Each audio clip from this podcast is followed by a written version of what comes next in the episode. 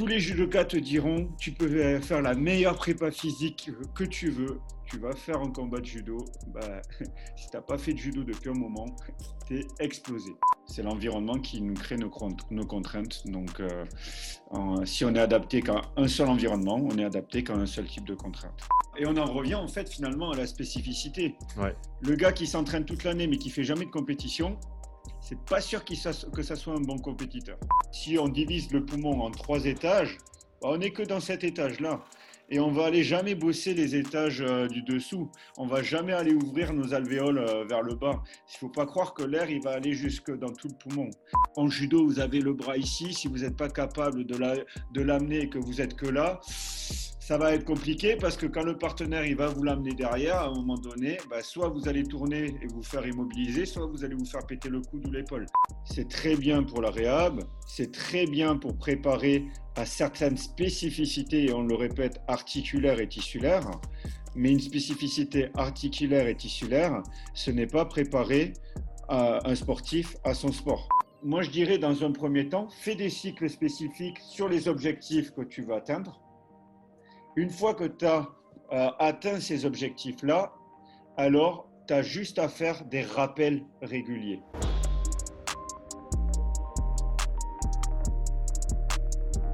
Bienvenue dans ce nouvel épisode. Avant de commencer, je voudrais remercier notre sponsor pour le podcast, Moxie Monitor.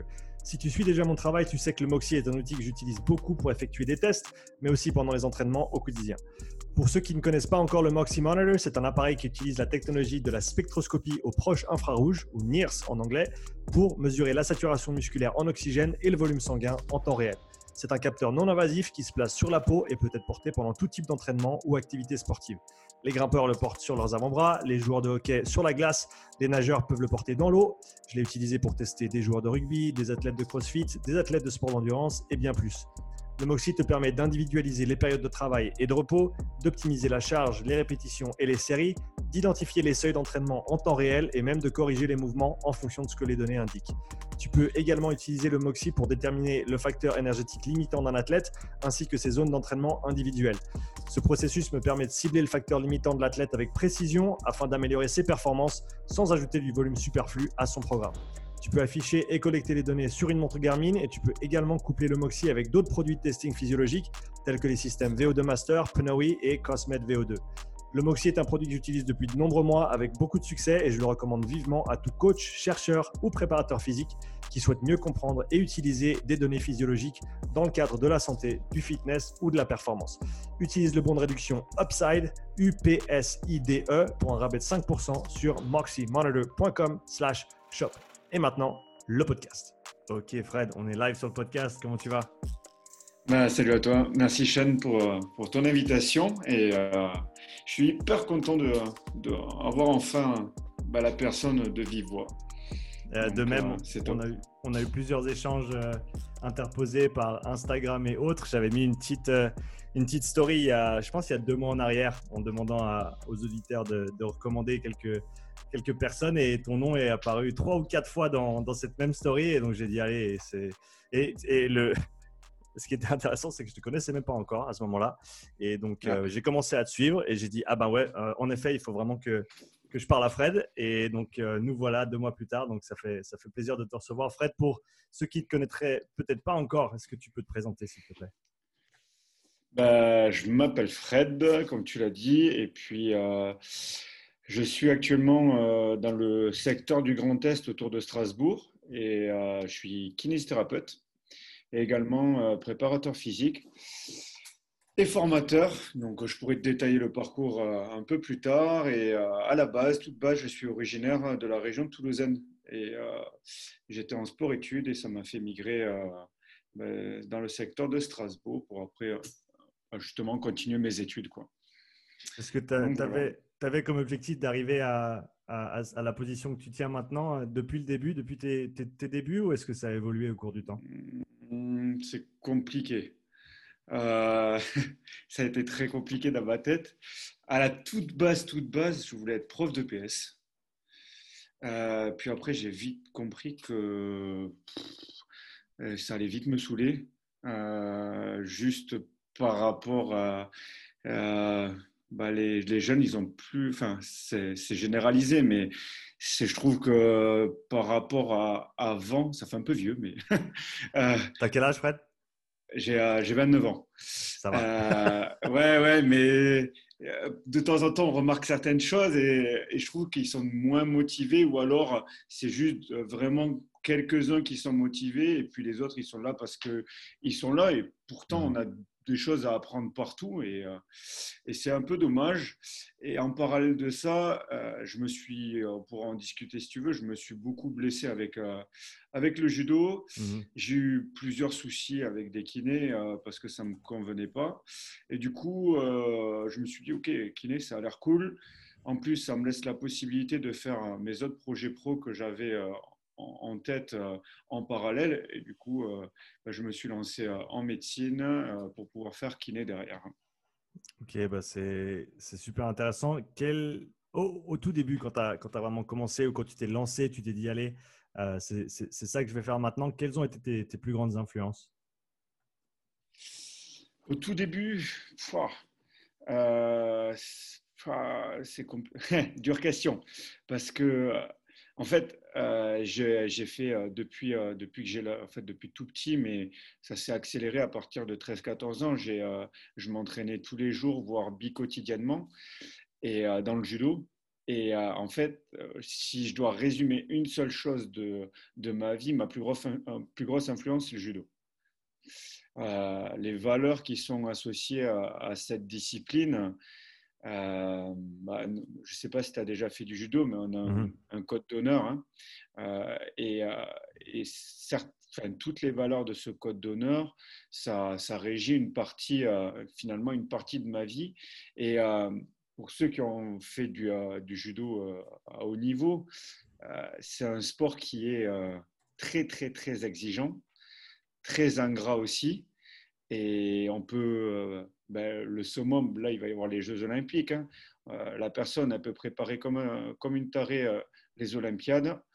Et en 4 secondes, ben, ta préparation, elle peut être bousillée euh, parce que tu te laisses tu te laisses euh, dépasser par l'environnement, euh, parce que tout simplement euh, l'autre, il t'a surpris alors que tu es peut-être le plus fort, mais pour X raison, il t'a surpris.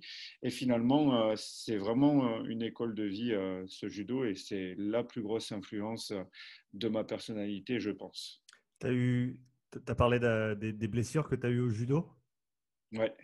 Qu'est-ce que tu as eu comme blessure? Vas-y, fais-nous la liste. Tu vraiment un listing Allez, vas-y. Euh, ben, on va partir de haut en bas, deux traumas crâniens.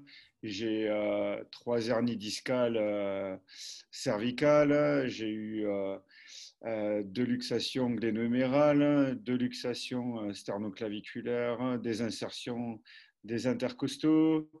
j'ai eu des insertions des gisques jambiers sur 7 cm, rupture de l'externe genou, les entorses de cheville, les entorses de dos, on n'en parle pas. J'ai euh, été opéré euh, du pouce. Euh, bref, un gros, gros paquet. je dois en oublier certainement, mais j'ai été énormément blessé. Et, et, du coup, en fait, ça m'a mis beaucoup, beaucoup. enfin, en fait, ça m'a donné beaucoup à réflexion. Parce qu'en fait, tout simplement, euh, j'allais me faire soigner et euh, en gros, ça m'allait pas et euh, je me suis intéressé tout simplement à comment me rééduquer et en fait, en fait, je suis formateur également sur sur l'épaule dans un organisme de formation et, les gens à chaque fois ils sont surpris quand ils voient mon âge parce que euh, ils me demandent souvent euh, le parcours de mes formations et en fait, je leur explique que ça fait plus de 10 ans, euh, attends, ouais, ça fait 11 ans que, que j'ai fait ma toute première formation sur l'épaule de Jérémy Lewis. Je ne sais pas si tu connais de nom. Et c'est un des auteurs assez connus au niveau, au niveau de l'épaule. Et parce que ça m'allait pas ce qu'on faisait et je voulais comprendre réellement. Et également, à l'époque, j'avais fait une certification avec Steve Cotter en Girovoy.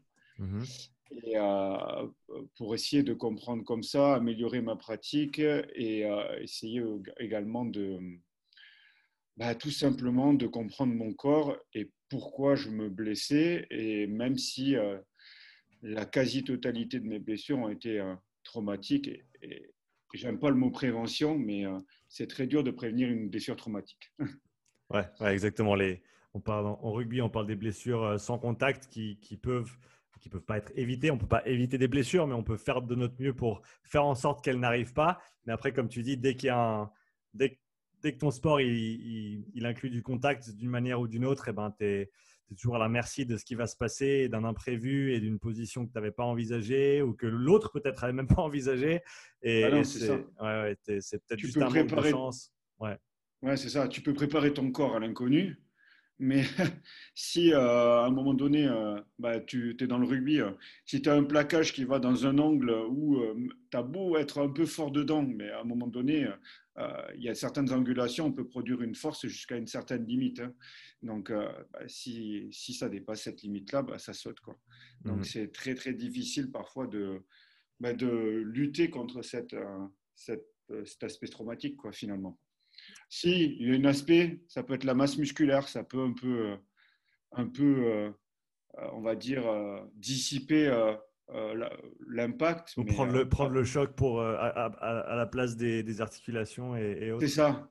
Mais c'est de l'éducation. Et d'ailleurs, dans le rugby, ils font de plus en plus de lutte et de travail, mmh et de travail au sol. Ça mmh fait très longtemps qu'ils en font dans l'hémisphère sud. Et en Europe, ça fait allez, euh, ça fait une dizaine d'années, je pense qu'ils en font seulement, mais euh, dans l'hémisphère sud, ils en font depuis un bail. Et je pense que c'est, c'est très enrichissant pour euh, les rugbymen parce que ça leur apprend déjà à se mouvoir différemment. Mmh. Et même en termes de gainage, c'est totalement différent et beaucoup plus intéressant, je pense, pour eux. Quoi. Ouais, ouais, ça, c'est quelque chose que j'ai commencé à inclure la, saison dernière ou même l'année d'avant quand je suis arrivé. Et c'est vrai qu'on on pense on pense à la vitesse, on pense à la force, à l'agilité, mais côté contact en préparation physique, ben souvent tu te dis ouais ben c'est le boulot des coachs parce que c'est du rugby donc c'est des plaquages mais à mon avis tu as vraiment deux à mon avis deux étapes fondamentales avant d'arriver au contact pur rugby, tu as un aspect préparation des articulations qui peut se faire avec euh, beaucoup d'exercices comme ramper, etc. Après, comme tu viens de le dire, étape 2, la lutte, donc homme à homme, avec, euh, bah, tu es déjà en position rapprochée, donc, tu évites cet aspect, tu as le contact, mais tu évites cet aspect impact avec euh, le mec qui te court dedans à, 27 km/h. Euh, et, ensuite, et ensuite, tu passes au niveau du dessus. Et, et, c'est vraiment important de, en tout cas, suivre cette progression pour des gars qui soit reviennent de blessures, soit ont pas fait de contact depuis un très, très long moment parce que tu peux pas simplement passer de ouais voilà c'est bon j'ai fait du développé couché et maintenant je vais aller m'envoyer des plaquages à, à 30 km/h c'est pas aussi simple que ça quoi oui, clairement. Et puis, il y a de très bons rugbymen qui étaient euh, à la base, euh, par, souvent judoka. Et, euh, et en fait, ça laisse aussi cet aspect rotatoire qui peut être intéressant dans les changements de direction ou, ou dans les phases de lutte. Et, et, du coup, souvent, ils ont quand même un, un petit avantage sur cet aspect-là en provenance du sport de combat et je trouve ça quand même hyper intéressant. Et finalement, au fur et à mesure, de plus en plus l'intègre, donc c'est super. Quoi. Ouais, comme tu l'as dit, je pense les, les appuis que tu apprends euh, au judo, les, la, position, savoir générer de la tension, savoir répondre à une tension adverse, parce que bah, tu te dis que le, truc le plus intense dans un match de rugby, c'est un sprint ou quelque chose comme ça. À mon avis, c'est le contact, parce que tu peux pas gérer, tu peux pas anticiper tout, exactement ce que va faire le, le, le gars en face, et, et, donc il faut t'adapter sur le moment. C'est des, des, des mouvements qui sont super dynamiques. Euh, et qui, te demande de générer une force qui est, extrêmement haute dans des temps extrêmement courts. Et, ça, il faut vraiment préparer le corps pour ça. Quoi. Ouais, c'est clair. D'ailleurs, euh, petite anecdote, il y a très très peu de monde qui le, savent sur moi. Il y a, en fait, quand je suis rentré en seconde, donc pour le, à Toulouse en judo, en fait, j'ai dû choisir.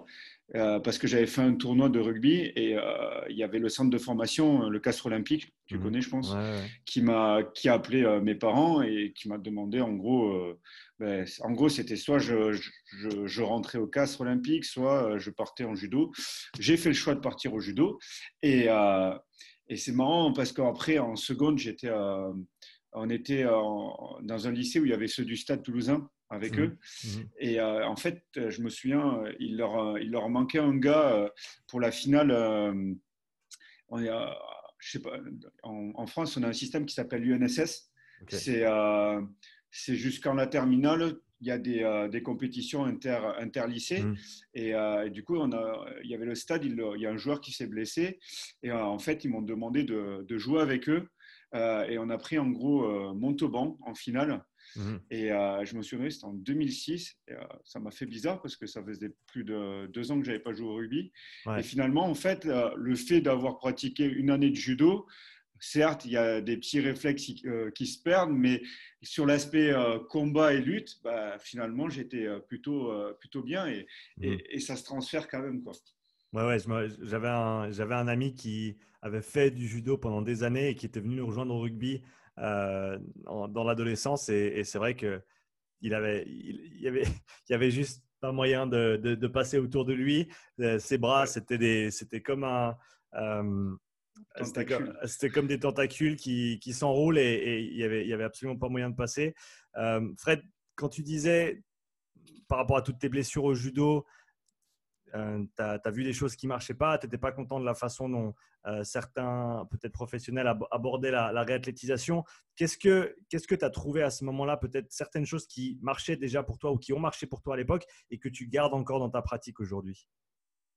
Alors, à la toute euh, ouais, vraiment à l'époque, euh, ce, que ce qui m'avait vraiment euh, fait sens, c'était euh, trouver euh, En fait, c'était les deux paramètres opposés. C'était trouver une direction qui euh, atténuait ma symptomatique et trouver une direction qui aggravait ma symptomatique. Et en fait, euh, ce que j'avais compris à l'époque, et ça se retrouve, enfin, c'est démontré largement maintenant euh, dans les études scientifiques, c'est que quand tu es inflammé, quand tu es irrité, tu, vas dans tu commences un petit peu dans le sens où euh, euh, ça va calmer ta symptomatique pour aller progressivement vers euh, les mouvements qui t'irritent le plus. Et finalement, quand tu es peu irrité, ben, tu peux commencer en gérant tes paramètres de charge directement vers le mouvement qui aggrave pour désensibiliser tes tissus. Mmh. Et du coup, c'était ce qui m'avait vraiment marqué le, le, plus possible à l'époque. Et, et, et, finalement, se, on le retrouve dans les prises en charge dans les tendinopathies, dans les lésions musculaires, en fait, dans beaucoup euh, de paramètres musculo-squelettiques. Et, euh, et le, deuxième paramètre que, que, que j'avais euh, rencontré, et c'était mon objectif principal, c'était pouvoir reprendre les habiletés spécifiques du sport. Tous les judokas te diront, tu peux faire la meilleure prépa physique que tu veux, tu vas faire un combat de judo, bah, si tu n'as pas fait de judo depuis un moment, tu es explosé. Donc, euh, on est aussi spécifique que son activité. Ouais. Et euh, parce que bah, nos tissus, ils s'exposent euh, de manière très spécifique à, à l'activité donnée. Et si, pour X raisons, on est éloigné du terrain, bah, nos tissus, on a beau faire plein de choses, ils ne seront pas spécifiquement chargés pour cette activité-là. Donc, la meilleure chose à faire, c'est de pouvoir réexposer le plus vite possible en gérant cette charge, mais mmh. ça fait de l'exposition progressive sur mmh. tes tissus. Tu aurais un exemple concret pour, euh, pour qu'on visualise un petit peu le, le, processus? Ouais, un truc tout simple. Euh, tu te prends une clé bras. Donc, il y a ce qu'on appelle en JB, euh, ils appellent ça la Kimura, nous on appelle ça Udegarami. C'est le, le partenaire qui est en combat au sol. Il est dessus, il va prendre euh, le poignet pour le tirer le plus loin possible derrière et la personne, elle bloque. Du coup, si tu n'es pas exposé à ça, bah, tu perds la rotation externe. Si tu perds la rotation externe, bah, forcément, quand tu vas aller dans les fins d'amplitude, tu vas avoir mal. Tu vas pas pouvoir, euh, n'auras pas été exposé euh, à toutes ces euh, Udegarami ou, ou Kimura selon le, le, le sport pratiqué. Mmh. Et du coup, tu n'auras pas développé ta force spécifique dans cet angle-là. du coup, ça va être vite l'enfer. Tu vas perdre plus vite ou voire même tu risques à te blesser à l'épaule ou au coude. Donc, euh, c'est vraiment spécifique. Et, et, même encore plus au niveau euh, cardiovasculaire. Mmh. Tu peux pas, tu peux pas. C'est euh, d'ailleurs il y avait eu un, euh, une interview euh, de toi là, avec Raphaël sur le, le CrossFit. Ouais. C'est la même illustration si tu veux. Mmh. Quelqu'un qui fait de la course à pied a une physiologie particulière. Quelqu'un qui va faire de la course à pied avec du deadlift en, en même temps aura une autre physiologie particulière. Mmh. Quelqu'un qui va faire du judo aura une physiologie hyper spécifique. Mmh. Pourquoi? Bah, Parce que déjà, tu vas avoir les avant-bras congestionnés à force de saisir le kimono. Tu dois en permanence tracter ou pousser ou voir où. Enfin, le but, c'est de faire chuter, mais tu luttes en permanence contre un adversaire qui a le même poids que toi, normalement plus ou moins la même force que toi, pendant 4 minutes le plus fort possible. Donc, euh, à un moment donné, bah, il faut que tu mettes du mouvement, il faut que euh, tu attrapes et que tu saisisses le kimono et que tu t'imposes à lui. Et du coup, bah, tout ça, ça fait que tu as beau courir, euh, je sais pas, euh, le 3000 en 10 minutes, ça changera que dalle parce que euh, tu auras la langue, le cœur dans la bouche, les avant-bras congestionnés et ça sera totalement non spécifique. Je ne sais pas ce que tu en penses, mais euh, euh, en rugby, euh, les phases de course sont hyper importantes parce que c'est un sport porté. Mais à un moment donné, si tu fais des phases de lutte au sol et immédiatement que tu dois aller courir, tu te reprends une phase de lutte au sol et tu te relèves pour aller à l'autre bout du terrain, c'est pas pareil. Non, c'est absolument pas pareil. Tu as raison. Et je pense que enfin, ce qui me vient à l'esprit, c'est simplement le principe de la spécificité. Et, si, et, si, tu, et si tu gardes ça en tête, comme tu l'as dit, les demandes spécifiques de chaque sport vont être telles que ben, les tissus que tu vas solliciter, la façon dont tu vas les recruter, la façon dont tu vas les, les, alimenter en, sang, en oxygène, etc., ne seront pas pareils. Et donc, comme tu l'as dit, si tu t'exposes pas au sport, aux demandes exactes du sport, eh ben, tu vas pas pouvoir être prêt pour le sport. Et donc, il, faut en gros faire ce lien entre la préparation physique générale et le sport en lui-même et, euh, et, essayer de bien sûr suivre cette progression, mais en même temps, comme tu l'as dit, ne, pas s'attarder et, se remettre dans le sport le, plus vite possible. Parce que sans ça, comme tu l'as dit, tu as, beau être le plus fort et, le plus rapide, si tu n'as pas fait le sport en question, eh ben, tu auras, auras, des lacunes que tu ne pourras pas euh, combler autrement. Quoi. Ouais, c'est clairement ça. C'est comme euh, ce que je t'ai écrit hier par message. Mmh Est-ce que tu avais déjà objectivé avec le Moxie tapis versus terrain? Mmh Alors, mmh ça sous-entend, comme tu as dit, qu'il maintienne sa vitesse, mais je suis sûr qu'il y a des différences. Bien sûr. Parce que, euh, parce que le tapis, c'est un moteur et que euh, sur le terrain, c'est toi le moteur. Quoi. Mmh. c'est clair. Euh, bah là, on a, on a essayé de le faire. Alors, ça, ce serait intéressant à faire aussi. Ce serait, et pour ceux qui n'ont pas le contexte, on a fait hier un test avec Flavie sur un, sur un air runner. Donc, au moins, c'est un, un, tapis qui n'est pas motorisé. bien sûr, il y a des différences avec la course en extérieur et encore plus de différences avec la course sur tapis motorisé, euh, qui est une chose qui est, qui, est, assez différente, surtout quand tu commences à fatiguer et puis que c'est le, le tapis qui te tracte et c'est pas toi qui avance.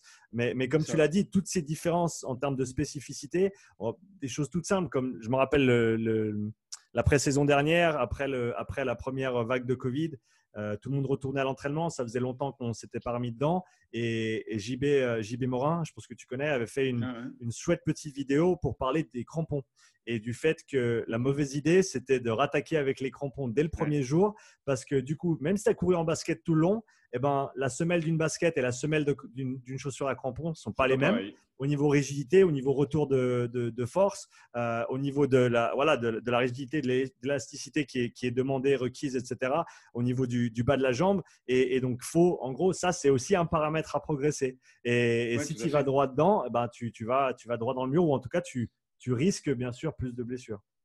Et tu vois, un autre exemple, par exemple, pour, pour tes tests, ça peut être hyper intéressant. Tu prends un gars qui fait du trail, mmh d'accord mmh J'en discutais avec Fabien Gautron, c'est un gars qui est euh, un kiné qui est spécialisé euh, sur la, course à pied, qui était euh, le kiné de l'équipe de Salomon. Et, en fait, on en discutait. Et pour lui, et je suis en, partie d'accord avec ça, c'est que l'analyse de la course à pied sur, sur tapis de course, mmh ben, ça n'a pas forcément de sens. Et en fait, je pense qu'avec le Moxie, ça doit être hyper intéressant. C'est que tu, fais un, tu prends un gars avec le Moxie sur un tapis de course mhm. et tu, qui fait du trail. Hein, et tu prends un gars, après, il faut qu'il arrive à maintenir des vitesses, mais ça dépend des protocoles. Mais, et tu vas lui mettre juste, ça peut être plat, mais il y a des différentes hauteurs d'herbe.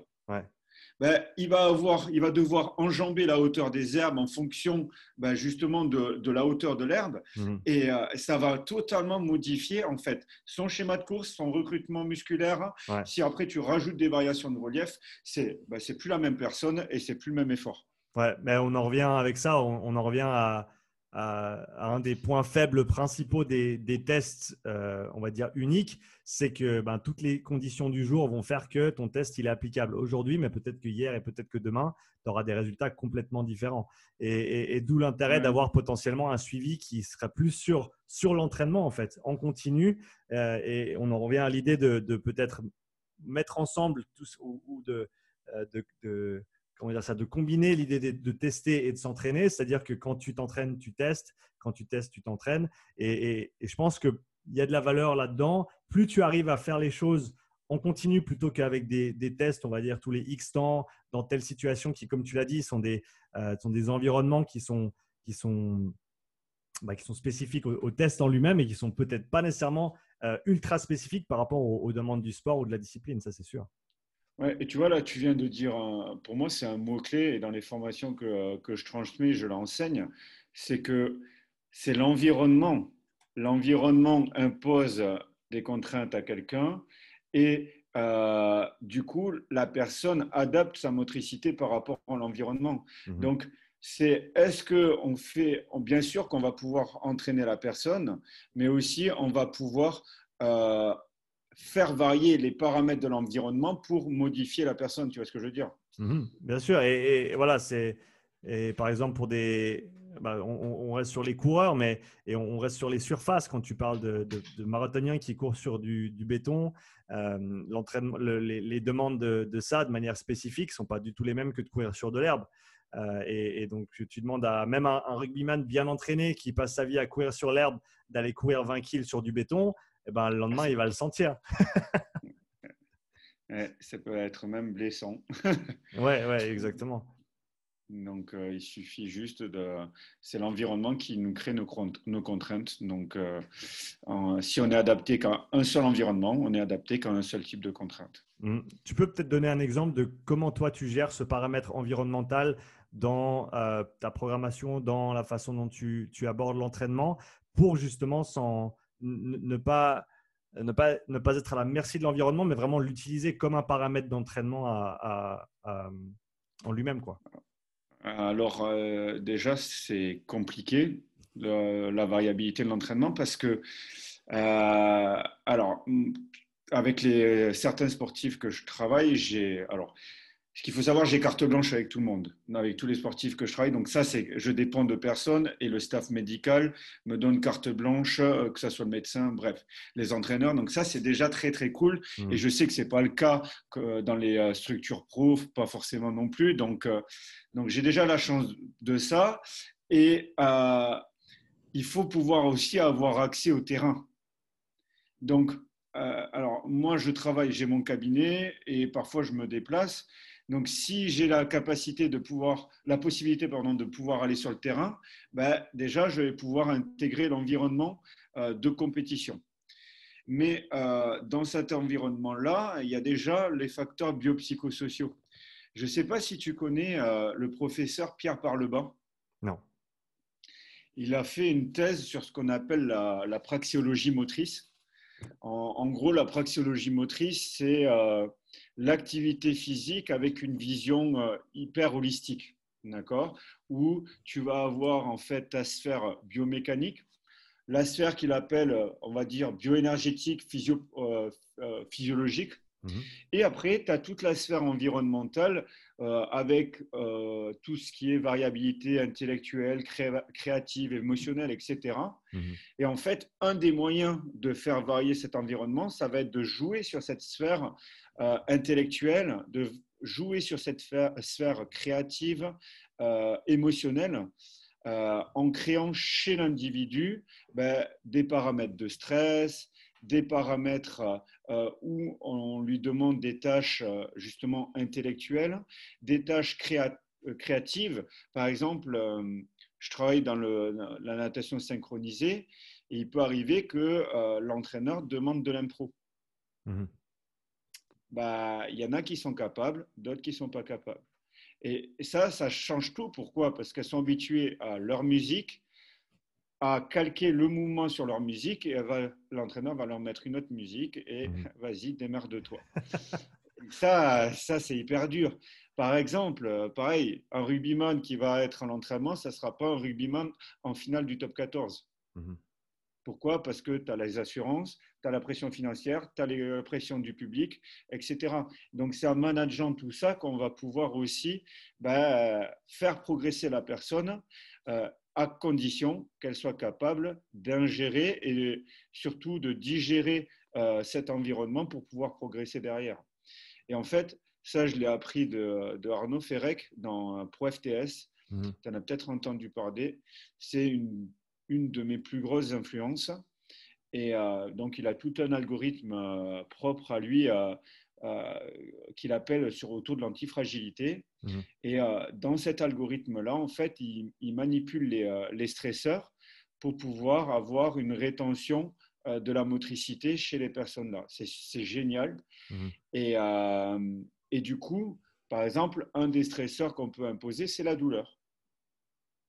Alors, euh, justement, euh, je, le montre dans ma formation sur l'épaule. C'est borderline, je l'accorde, mais euh, en, comment dire, en ayant l'accord de la personne, on déclenche certains processus douloureux pour que la douleur entraîne une inhibition. Mmh du coup, bah, un judoka, si à chaque fois qu'il a mal, il a, euh, je sais pas, son infraépineux de l'épaule qui s'inactive parce que euh, il supporte pas la douleur, bah, c'est pas bon pour son épaule et c'est pas bon pour ses performances. Bah, c'est ça un peu l'optique. Par exemple, un truc tout bête, l'exemple le plus parlant, tu te fais une entorse de cheville, ok. Bah, par exemple, euh, tu réentraînes tes fibulaires et qui te dit que quand tu as fait euh, une minute de course à pied, tes fibulaires, ils restent toujours opérationnels. Mhm. Bah, tu sais pas. Peut-être qu'il n'y aura pas de rétention de ces fibulaires. Ils, seront, ils auront beau être forts, ils seront peut-être pas assez forts pour une minute de course à pied. Mhm. Et du coup, euh, justement, tout cet algorithme-là, c'est de savoir gérer les stresseurs qui nous entourent par rapport au réentraînement de la personne. Et ça a changé beaucoup de choses dans mon entraînement et beaucoup de choses avec les gens avec qui je travaille.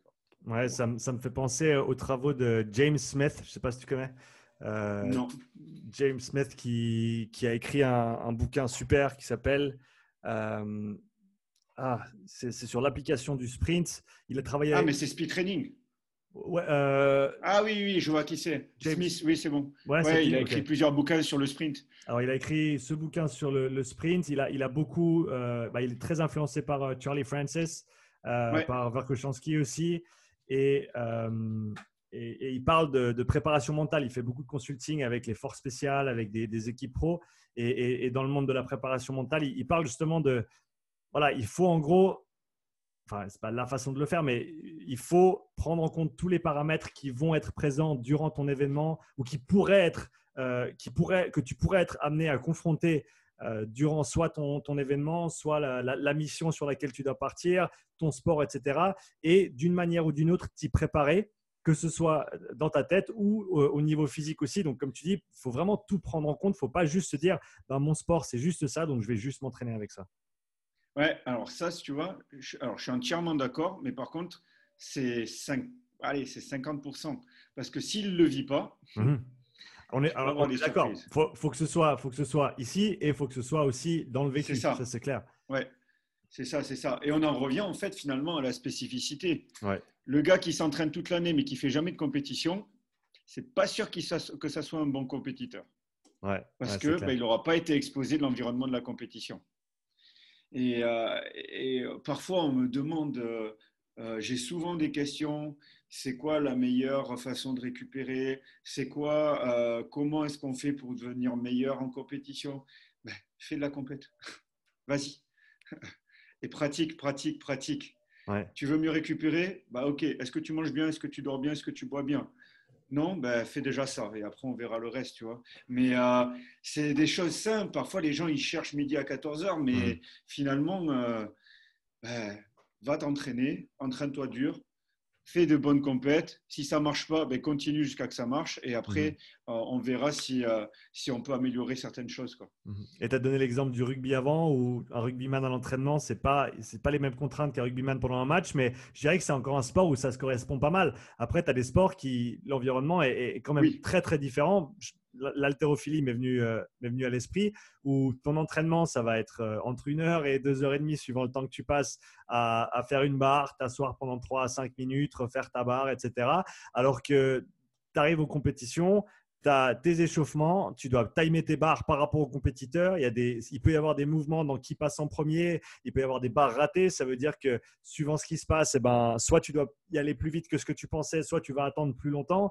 Et, et toutes ces contraintes-là, comme tu l'as dit, tu, à moins de vraiment très très bien simuler une compétition avec ton coach ou avec d'autres personnes avec qui tu t'entraînes, ce qui à mon avis a beaucoup de valeur et devrait être fait plus souvent pour les personnes qui veulent être meilleures en compétition, parce que dans le cas où, voilà, où tu as quelques compétitions dans l'année et tu n'as pas beaucoup d'opportunités sinon, ben, une fois par mois, tu fais un, un, entraînement, un entraînement en compétition dans le format compétition et, et, ça va te permettre de mieux gérer tous ces paramètres au niveau du stress, au niveau du timing, etc. Oui, euh, ouais, c'est ça. Bah, je connais bien l'altéro. J'en ai, euh, j'ai fait euh, 4 ans de compétition. Ma copine, elle, est, elle était à l'INSEP en haltérophilie. Mmh. Et, et c'est marrant parce que parfois, ma copine, putain, si elle m'entend, elle va me buter. Elle aime bien parler. elle a bien parlé et du coup, parfois, son entraîneur, il lui met un petit taquet et, ça me fait rire parce que parfois, quand elle arrive plus proche des compétitions, il lui réduit drastiquement euh, ses récupérations parce que euh, bah, souvent dans les compétitions, euh, pour les qualifications, par exemple pour les France, mm. bah, elle est très loin devant. Donc, en fait, quand elle arrive en compétition, bah, c'est la dernière à passer et elle doit enchaîner toutes ses barres. Mm. Et du coup, c'est toutes les minutes là où elle doit enchaîner ses barres. Elle a plus 5 minutes de récup, donc ce n'est pas la même chose. Donc parfois, il lui fait des récupérations variables. Et juste de modifier ça, ça modifie beaucoup de choses au niveau du système nerveux. Il faut qu'elle se remobilise plus vite, etc. Et euh, ça, c'est une petite chose qui change pas mal euh, finalement à la fin. Quoi. Et par exemple aussi, le, le, modèle allemand du modèle français est différent. Elle est, elle est en partenariat en Bundesliga, euh, en haltérophilie en Allemagne également. Et mmh en Allemagne, c'est totalement différent. C'est, tu tires, euh, tu as trois barres, donc en haltérophilie, dans chaque mouvement à faire. Mais euh, en France, tu fais ta barre, tu la loupes. Ben, s'il y a personne, s'il y a quelqu'un au même poids que toi, c'est la personne qui passe, puis c'est après à mmh. toi. Mmh. Et puis on monte de charge en charge. En Allemagne, c'est personne A, personne B, personne C, personne A, personne B, personne C. Euh, ça change totalement. Et du coup, en fait, c'est euh, ton passage de barre, il est hyper régulier. Tu sais que toutes les allez, trois minutes, tu es obligé de passer, quelle mm. que soit ta charge. Et donc ça, c'est aussi euh, intéressant et ça modifie beaucoup de choses sur, bah, sur le lift. Tu as parlé un petit peu des différents sports que, que tu as pratiqués ou dans lesquels tu as la, la, chance de travailler. Quand tu dois aborder un nouveau sport avec un athlète d'un sport que tu ne peut-être connais pas ou ne connais pas aussi bien que les autres, Comment est-ce que tu l'abordes? Quel est ton process pour, euh, pour, pour, euh, pour aborder cette chose-là? Bah, je vais te donner l'exemple. Euh, depuis, depuis 4 ans, je suis avec la natation synchronisée. Mmh. Alors, tu comprendras que ce n'est pas mon sport. alors, je connaissais un peu, assez bien parce que mon ex-copine, elle, est, elle, était, elle était forte en natation synchronisée aussi. Mais j'ai également la soliste du ballet Béjar de Lausanne euh, en danse classique. Et du mhm. coup, bah, il, ce genre de sport, il a fallu euh, que je me documente beaucoup. Et en fait, la meilleure chose que je fais au début, c'est YouTube. C'est-à-dire que je regarde tout ce qui se fait, je regarde les highlights, les, euh, je demande des noms de personnes connues, etc. Et je regarde, j'analyse les, les angles, j'analyse dans les courses musculaires dans lesquelles ils travaillent, j'analyse les types d'efforts, etc. Bref, ce que je te parlais sur, euh, par le bas, biomécanique, bioénergétique, l'environnement. Mhm. Et je fais ma synthèse sur ça. Je demande le calendrier de compétition euh, également. Et euh, par exemple, avec les nageuses, maintenant je les connais très très bien. Je sais comment fonctionne parfaitement Sabrina, l'entraîneur. Et, et, je connais globalement le calendrier de compétition par cœur. Hmm. Et ça me permet, et les forces et faiblesses de chacune.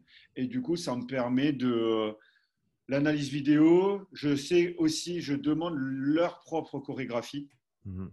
Et du coup, en fonction de ça, je j'isole un travail dont elles ont besoin. Alors, je les ai en groupe, je ne les ai pas individuels, mais il y a certains, bah, il y a, à un moment donné, un sport reste un sport, les vecteurs angulaires restent les mêmes, certaines demandes restent les mêmes, c'est juste l'enchaînement qui se modifie. Donc ça, je ne peux pas l'individualiser, mais euh, le reste, en général, j'arrive assez bien à l'individualiser et du coup, ça me permet d'extraire mes séances euh, selon le calendrier. Donc c'est essentiellement comme ça que je fais. Pour rester sur la natation synchro, est-ce que tu peux parler ben, un petit peu des demandes de ce sport que, qui est, je pense, un peu plus méconnu que les, les grands sports dont on parle tout le temps euh, Si je dois résumer, c'est horrible. c'est le, je crois que ça, ça avait été élu hein, plusieurs fois l'un des sports les plus durs au monde. Bah, c'est simple, faut que tu nages en apnée, il faut que tu souris, faut que tu sois belle, faut que tu sois dans le rythme et synchro avec tes partenaires et la musique. Il mhm. euh, faut que tu sois souple parce qu'on te demande d'aller chercher des amplitudes passives et actives hyper loin, mhm. surtout actives dans l'eau. Euh, et il faut que tu aies un côté artistique pour la plage mhm. en, plus et gymnique. Donc, euh, franchement, les gens, quand ils voient ça, ils croient que c'est facile, mais allez dans l'eau et faites juste un rétro-pédalage en tenant vertical dans l'eau. Euh, vous tenez deux minutes, vous allez comprendre comment. Et elles, elles font des entraînements de quatre heures comme ça. Donc, euh, si je dois résumer la natation synchronisée, c'est un sport où tu multiplies les apnées entre 5 et 30 secondes pour les plus longues, mais c'est des apnées dynamiques. Donc, ça augmente euh, la surcharge en CO2. Mhm. Et euh, sur des phases de temps de bras, dont les phases de temps de bras, c'est euh, quand tu as la tête hors de l'eau, ben, le plus court possible, parce que plus tu es la tête sous l'eau, ben, plus la, le score technique est élevé en général. Donc, ben, il faut que tu recharges très vite en oxygène. Et en même temps, il faut que tu aies un aspect rythmique qui soit impeccable malgré que bah, tu aies euh, euh, une fatigue qui arrive beaucoup plus vite qu'un sport où tu as euh, une oxygénation, comment dire, classique, on va dire, enfin, hors de l'eau, quoi, hors apnée. Et, et, du coup, en fait, que, je travaille énormément sur la partie apnée, énormément sur la partie respiratoire, mmh. parce que c'est inhérent à leur activité sportive. On fait beaucoup d'hypercapnie. Mmh. Et en fait, ce qui était marrant au début, euh, maintenant elles ont l'habitude, mais elles étaient déboîtées en prépa physique. On faisait de l'hypercapnie et euh, couplé à de la prépa physique. Mmh. Et en fait, euh, ça donne de, des courbatures monstrueuses, mmh. beaucoup plus qu'un travail classique. je pense par rapport bah, tout simplement au, au, au, côté métabolique de l'hypercapnie. Et et on fait également beaucoup de phases d'apnée, que ça soit statique ou dynamique. Mmh je fais plus, euh, je faisais jusqu'à l'année dernière, j'ai eu un gros accident qui m'a un peu refroidi, on pourra en parler après, mais je mmh. je fais plus euh, d'hyperoxygénation, euh, d'hyperventilation en apnée. si j'en fais, c'est hors de l'eau. J'ai eu un accident l'année dernière avec une de, mes, une de mes filles. Euh, parce qu'il y avait des avantages à l'hyperventilation pour truquer le cerveau euh, sur euh, les, capteurs d'oxygénation. Mmh. Et le problème, elle m'a fait une syncope dans l'eau parce qu'elle a voulu tenir autant que ses copines. En fait, elle arrivait de Nouvelle-Calédonie. Et le, donc, elle était assez douée, mais avec un faible volume d'entraînement. Et les mmh. autres, ben, je les avais déjà eu un an avant. Et elle a voulu essayer de se maintenir au niveau, sauf que bah, elle m'a fait une syncope dans l'eau. Donc, euh, j'ai sauté dans l'eau, on l'a réanimée, mais elle est restée euh, longtemps euh, hors de l'eau, pas bien. Donc, ça m'a un peu, ça fait bizarre, quoi. Mmh. Donc, ça, j'en fais plus dans l'eau. Et à part ça, tout va bien sinon. Et pour le travail d'apnée, c'est hyper intéressant. c'est simple. globalement, elles sont toutes à 4, entre 3,30 et 4 minutes ce qui est pas mal pour des non-spécialistes. C'est clair. et du coup, ce qui est, alors ça, on va dire, ça peut paraître énorme, mais ce qui, moi, ce qui me choque encore plus, c'est sur l'aspect dynamique, tu les fais trottiner en apnée, elles sont capables, si elles sont bien entraînées, de sortir jusqu'à 1 minute 30. Mmh. Mmh. Et 1 minute 30 euh, en dynamique, euh, là, ça devient vraiment monstrueux et c'est un autre monde. Je vous invite à essayer. Hein. Vous vous mettez en apnée, vous courez, vous ne faites pas ça seul. Pas dans l'eau non plus. Pas, dans l'eau. Et, euh, et, vous essayez de voir si vous tenez déjà plus de 15 secondes et vous allez voir que ça devient vite un enfer. Et mmh. c'est vraiment la capacité de ce sport. Mmh. Et tu vois, là, en ce moment, on prépare un petit peu la saison prochaine. Et euh, donc, euh, elles ont leur, euh, par exemple, elles ont leur, j'allais dire l'IDIAG, mais non, le Power Brief. Ouais. donc, elles font leur routine au Power, au power Brief et on travaille en même temps sur une, respiration nasale ralentie, mmh jusqu'à 15 secondes par cycle. Et moi, si je le fais avec elles, je suis au bout de ma vie. Et euh, elles, elles sont, c'est pas facile, mais presque, tu vois, parce qu'on prépare pour la suite et tout ça. Mais euh, elles ont cette capacité, en fait, je pense, à améliorer euh, leur, leurs échanges d'air au niveau oxygénation et surtout leur, une grosse capacité à tolérer le CO2. Ouais. Et, ça, est-ce que est-ce que tu as eu la chance de le mesurer d'une manière ou d'une autre en, en sachant que ah, si, si mon si je me rappelle bien, un niveau de CO2 entre guillemets normal ou au repos, c'est à peu près 40 mm de mercure, euh, entre 37 et 42, si je ne me trompe pas. C'est un, truc comme ça, ouais. Euh, non, euh, j'ai pas, j'ai pas le matériel pour. Mmh mmh. Et ça serait intéressant si un jour j'avais. ouais, ce serait intéressant de voir jusqu'à où elles peuvent tolérer, en sachant que bah, pour, pour ceux que ça intéresse, comme tu as dit, ben, plus tu as de CO2, tu as une, accumulation au niveau des, ions d'hydrogène qui se fait également, en sachant que bah, le, mhm. CO2, quand tu vas l'expirer, tu vas, tu vas aussi rétablir l'équilibre acide-base dans le, dans le système. Et donc, si tu ne peux pas expirer, si tu ne peux pas euh, te, euh, te, séparer du CO2 que tu produis en fait au travers des, différents processus métaboliques qui, qui, te permettent de recycler l'ATP, et euh, eh ben ça, ça, va avoir un impact sur le, système au complet. Et comme tu l'as dit, ben, tolérer ce, CO2, tolérer des hauts niveaux de CO2, euh, bah, c'est nécessaire dans un sport où tu n'as pas vraiment le choix parce que tu as, la tête sous l'eau et il faut y rester et il faut faire du travail en même temps. C'est ça, exactement. Et euh, vraiment, c'est un sport euh, hyper, hyper enrichissant parce que on peut aussi, du coup, elles ont toute la partie qui est hyper importante au niveau de la souplesse. Mmh. Et donc, moi, j'ai euh, la chance d'avoir les juniors. Du coup, au niveau de la souplesse, il y a plus grand-chose à leur apprendre. Hmm. Par contre, leur apprendre à contrôler cette souplesse, euh, là, il y a beaucoup de boulot et on, fait énormément de, euh, d'apprentissage justement à produire de la force dans, dans ces amplitudes-là. Et c'est génial. Et là où c'est le plus flagrant aussi, c'est par exemple en danse classique. Euh, du coup, euh, bah, elle est capable de contrôler un secteur angulaire beaucoup plus important. Mmh. C'est euh, mieux pour la santé de ses articulations, mais aussi l'entraîneur, il est content parce qu'il peut lui proposer une plus grande palette artistique. Mmh. Et ça, c'est quand même cool derrière. Quoi. Mmh. Je veux, je veux, revenir sur cet aspect articulaire, mais pendant qu'on est sur la natation synchronisée, cet aspect entraînement du système respiratoire, est-ce que c'est quelque chose dont tu étais conscient avant? Est-ce que c'est quelque chose que tu tu prenais déjà en considération dans, tes, dans ta façon de t'entraîner, ta façon de programmer pour tes athlètes, euh, avant d'être confronté à la natation synchronisée ou pas? Ah, euh, Alors, euh, non, pas avant la natation synchronisée.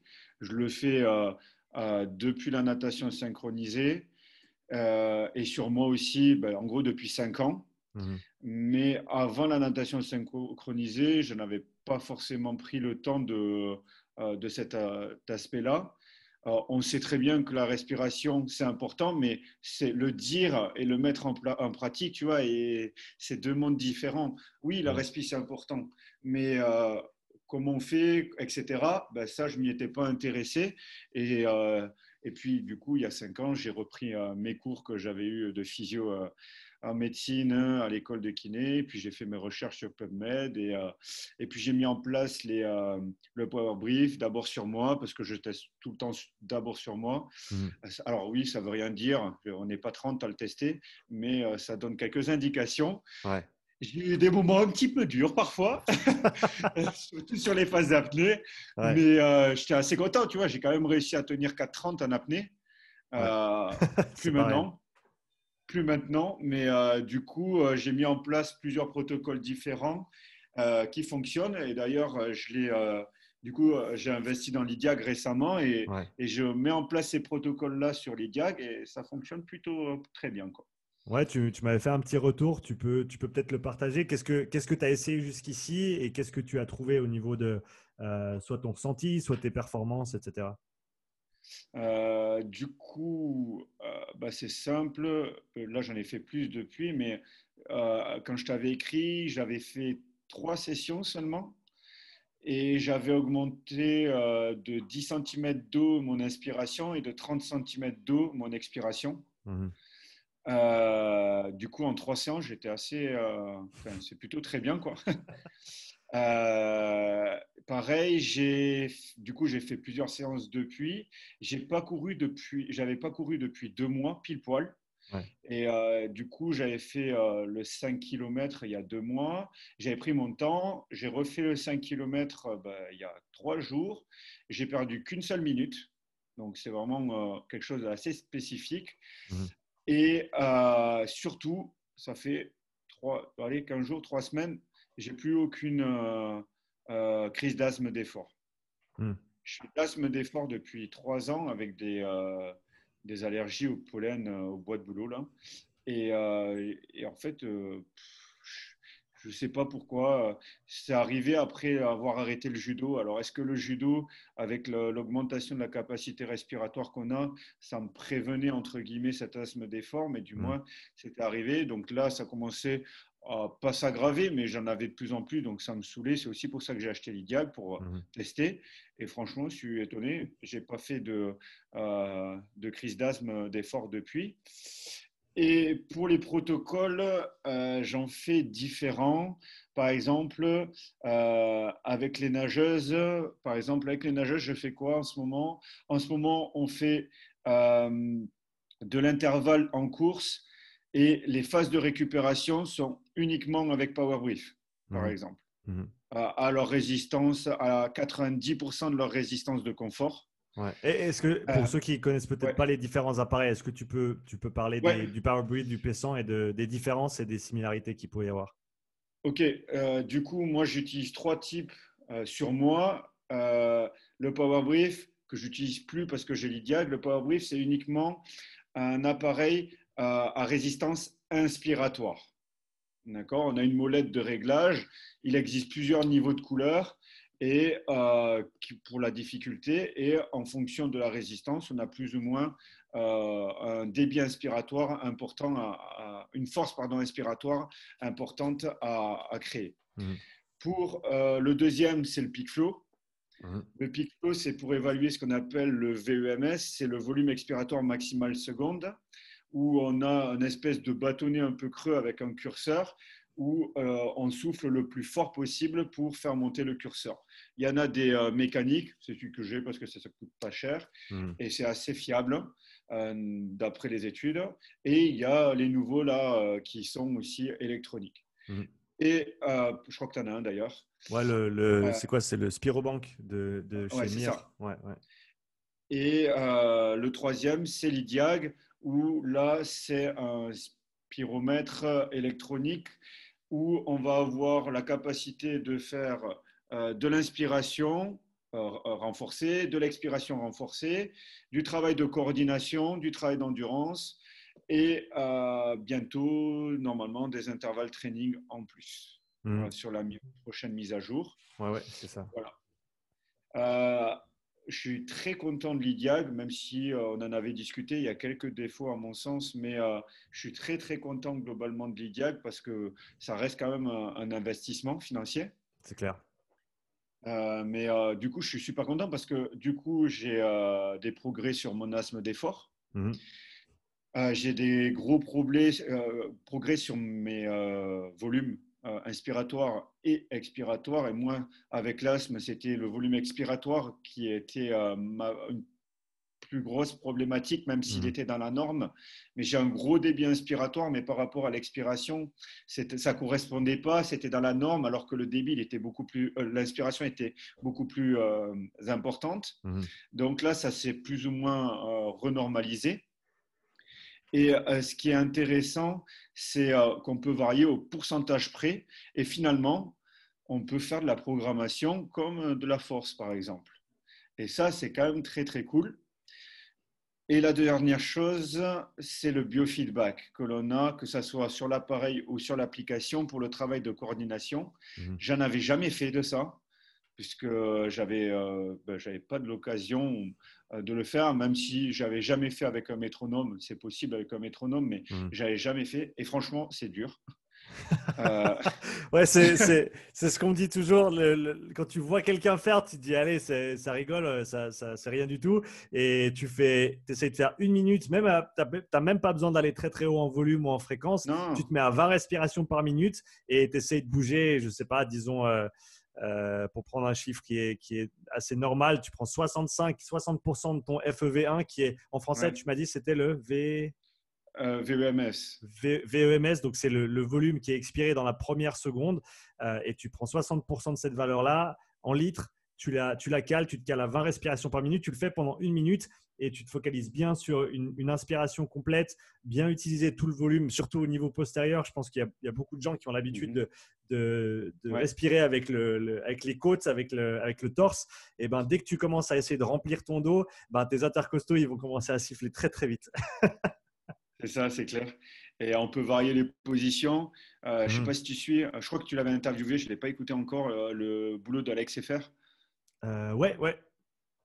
Et euh, du coup, euh, c'est sur cette inspiration postérieure, on n'y va mmh. jamais finalement. Mmh. Et en fait, ça permet de remodéliser carrément euh, ton thorax. Hein. Il y a des super travaux là-dessus. Je le combine avec du FRC et ça donne des choses monstrueuses. Mmh. Et je le combine sur moi, je ne le fais pas encore avec d'autres personnes, mais je combine par exemple un mouvement d'une case thoracique avec par exemple le travail d'expansion ou de compression, comme appelle Alex, au niveau respiratoire. Et dans cette phase d'expansion, je mets l'IDIAG. Euh, je peux te dire que j'étais pas bien le lendemain. Euh, j'avais l'impression de m'être fait euh, tabasser à coups de batte entre mes omoplates, dans les côtes. C'était horrible. Mais par contre, c'est génial parce que finalement, euh, si on réfléchit bien, euh, dans la vie de tous les jours, bah, si on divise le poumon en trois étages, bah, on n'est que dans cet étage-là. Et on va aller jamais bosser les étages euh, du dessous. On va jamais aller ouvrir nos alvéoles vers le bas. Il faut pas croire que l'air il va aller jusque dans tout le poumon. Et c'est un peu comme si bah, tu étais là et tu travaillais que dans ce secteur-là et tu n'allais jamais ici et jamais là. Et du coup, ça va être hyper intéressant de diriger ce volume d'air mhm. ben, là où tu en as besoin, mhm. parce que ça va pouvoir déjà modifier euh, le thorax. Il va y avoir certainement des choses hyper intéressantes sur tout ce qui est euh, aspect des scolioses, mhm. Où vous avez des, euh, des, des, déviations, déviations, rotation de la colonne vertébrale, avec des, des, concavités et des convexités du thorax qui apparaissent. Et je pense que la l'une des voies des futures années, ça va être de modifier ce flux d'air dans le thorax de manière vraiment localisée et précise. Et c'est pour ça que je le combine euh, à du feedback tactile et du feedback euh, et, du, euh, et de travail de FRC mhm. pour pouvoir vraiment ajuster au maximum là où je veux que l'air se remplisse pour avoir cette expansion qui est, qui est correcte. Mhm. Et c'est génial. Quoi. Ouais, ouais, c'est dit comme ça, ça, paraît couler de source, mais c'est vrai qu'au début, quand moi j'avais entendu parler de l'entraînement respiratoire, je me dis, mais c'est quoi cette histoire? Ça sert à quoi? Et, Mais c'est vrai que quand tu réfléchis trois minutes, respirer, c'est bouger.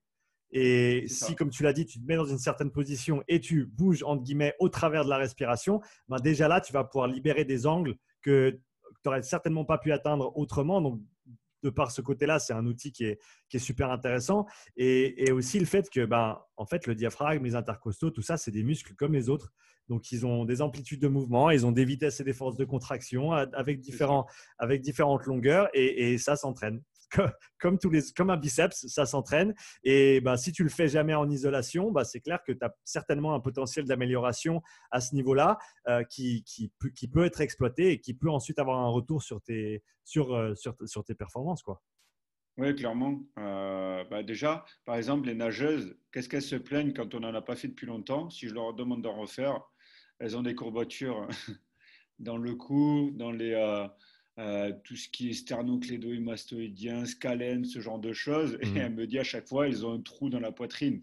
Ah. Bah, parce que, en fait, leur poumon, il n'a pas été euh, optimisé au maximum pendant un certain temps. Et mhm. là, bah, on leur demande. Et puis, je pense au niveau euh, captage oxygène, on doit avoir des bonnes petites choses aussi intéressantes, puisque bah, on améliore la compliance du poumon. Mhm. Et la dernière chose, on parle souvent du diaphragme, c'est important, il y en a plein qui le relâchent, etc. Bref, on va passer cette étape-là, mais euh, le diaphragme, il a les piliers qui vont euh, croiser euh, la charnière thoracolombaire, ces piliers-là, qui vont intimement être liés aux piliers du psoas. Du coup, si on veut avoir un diaphragme intéressant, bah, il va falloir le faire bosser. Et du coup, c'est une des solutions qui est intéressante justement pour aller euh, renforcer le diaphragme dans sa fonction respiratoire, mais mmh. aussi intimement lié avec la stabilisation de, euh, de cette charnière thoracolombaire. Ouais, et, comme tu l'as dit avant, je pense qu'au niveau des, des, retours sur les, les performances, c'est super intéressant. Je n'ai pas eu l'occasion encore de collecter des données au niveau respiratoire. Ça va se faire dans les, dans les mois qui viennent. Et donc, mmh. de pouvoir ben, voilà, tester quelqu'un au niveau respiratoire, de voir leurs échanges gazeux, de voir comment ils se comportent pendant un effort donné, de faire un entraînement derrière qui est spécifique et de voir ensuite les différences qu'on peut, qu'on peut apporter sur un, système qui, à mon avis, est fondamental pour la performance, bien sûr, plus dans certains sports que d'autres, mais dans la majorité des sports où tu as une durée d'effort qui est euh, qui est prolongée, soit, soit courte mais intense, soit longue, euh, tu vas devoir utiliser ton système respiratoire. Et, je pense qu'il y, y, a un potentiel inexploité qui est super intéressant à ce niveau-là. Oui, clairement. Euh, alors, bien sûr, c'est une évidence dans les sports où le cardio, il, monte. Mais tu vois, l'autre jour, on en discutait, on ne disait pas forcément dans les sports de force, mais en fait, avec réflexion, il y a il y a ce qu'on appelle le bracing dans les sports de force. Et euh, finalement, je pense qu'il y aurait des choses à faire sur la partie expiratoire. Mm-hmm. Euh, déjà, sur la partie inspiratoire, pour, euh, pourquoi? Par exemple, en force athlétique, plus tu as une cage thoracique qui est, épaisse, plus au développé couché, par exemple, tu descends moins bas. Du coup, plus ta cage thoracique est épaisse, ben, si tu descends moins bas, tu es plus apte à pousser euh, plus de charge. Donc déjà, sur euh, ce qu'ils appellent la pump handle, euh, le, en anglais c'est pump handle, le, ah, la pompe à eau. La, pompe à eau. La pompe à eau au niveau du manubrium qui va devoir venir monter et sur la capacité à postérioriser son thorax. Mmh. Donc, si on améliore ben, finalement l'ouverture euh, sagittale, antéro-postérieure du thorax, mhm. ça peut être intéressant chez eux. Donc, le travail inspiratoire est sur ça. La deuxième chose, c'est que le travail inspiratoire, par exemple, sur le squat ou sur le deadlift, c'est ce qui permet d'avoir une intégrité euh, de la partie euh, thoracique. Mhm. Thoracique, thoracolombaire. Et après, tu as le bracing qui vient se rajouter. Donc, sur le travail expiratoire, je pense qu'on peut avoir aussi des choses sur le bracing parce que bah, tes obliques ils vont participer à cette phase expiratoire forcée. Quoi. Ouais. ouais, donc c'est super intéressant parce que ça, ça recoupe en fait quasiment toutes les disciplines sportives. Euh, et comme tu l'as dit, il y a l'aspect santé aussi, au niveau structurel, au niveau de la colonne vertébrale, la stabilisation. Euh, bah, tu penses à un coureur, même au-delà de l'aspect performance respiratoire, mais comme tu l'as dit, le, diaphragme, un de, ses, un de ses rôles principaux, c'est la stabilisation. Et, donc, si, es, euh, si tu fatigues à ce niveau-là euh, sur une très très longue course, eh ben, tu vas voir que euh, certainement la façon dont tu cours va changer parce que tu vas plus pouvoir te stabiliser de la même manière. Et donc, il y a, enfin, tu peux le retourner dans tous les sens c'est à mon avis un, sujet à creuser, un système à, développer qui est encore très méconnu et ou, en tout cas ceux qui le connaissent, ils se gardent bien d'en parler parce que je pense qu'il doit y avoir pas mal de retours intéressants. J'ai parlé récemment avec Andrew Sellers qui a cofondé le VO2 Master et qui, qui, parle de l'équipe suisse de mountain bike qui utilisent le Spiro Tiger depuis plus de 10 ans maintenant et qui ont passé euh, des années à la tête de tous les classements. Et bah, maintenant, il y a tout le monde qui, bah, qui voit un peu ce qu'ils font et qui, et qui s'y mettent. Euh, mais c'est clair que c'est un élément à ne pas négliger. Quoi.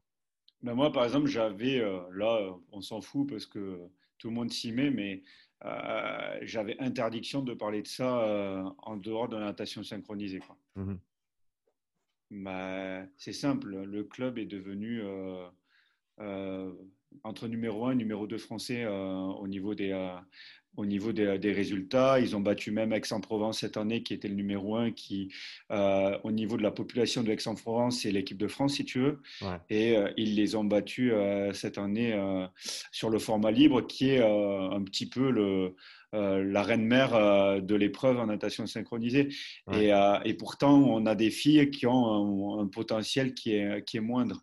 Et, c'est quand même, ça donne des bons résultats. Après, je l'ai fait, comme tu l'as compris, beaucoup empiriquement, même si j'ai mmh. fait, j'ai revu mes mes, mes, cours de physio, etc. Mais il y a un moment, un moment donné, bah, je me suis lancé sur moi, puis j'ai vu que ce n'était pas trop mal, et puis euh, j'ai proposé ça aux athlètes. Ouais, ouais, donc pour tous ceux qui sont intéressés et qui veulent attendre les grandes études, attendez les grandes études. En attendant, ceux qui sont curieux et qui veulent s'y mettre un petit peu en avance, euh, ça, ça, vaut en tout cas la peine d'explorer. Je vais revenir sur le sujet euh, de l'amplitude mouvement articulaire.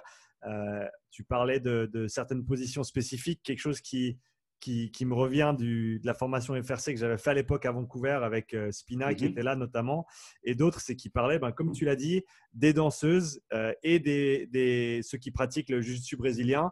Et ben, dans leurs amplitudes spécifiques, tu peux faire du travail euh, articulaire, tu peux faire du travail de renforcement.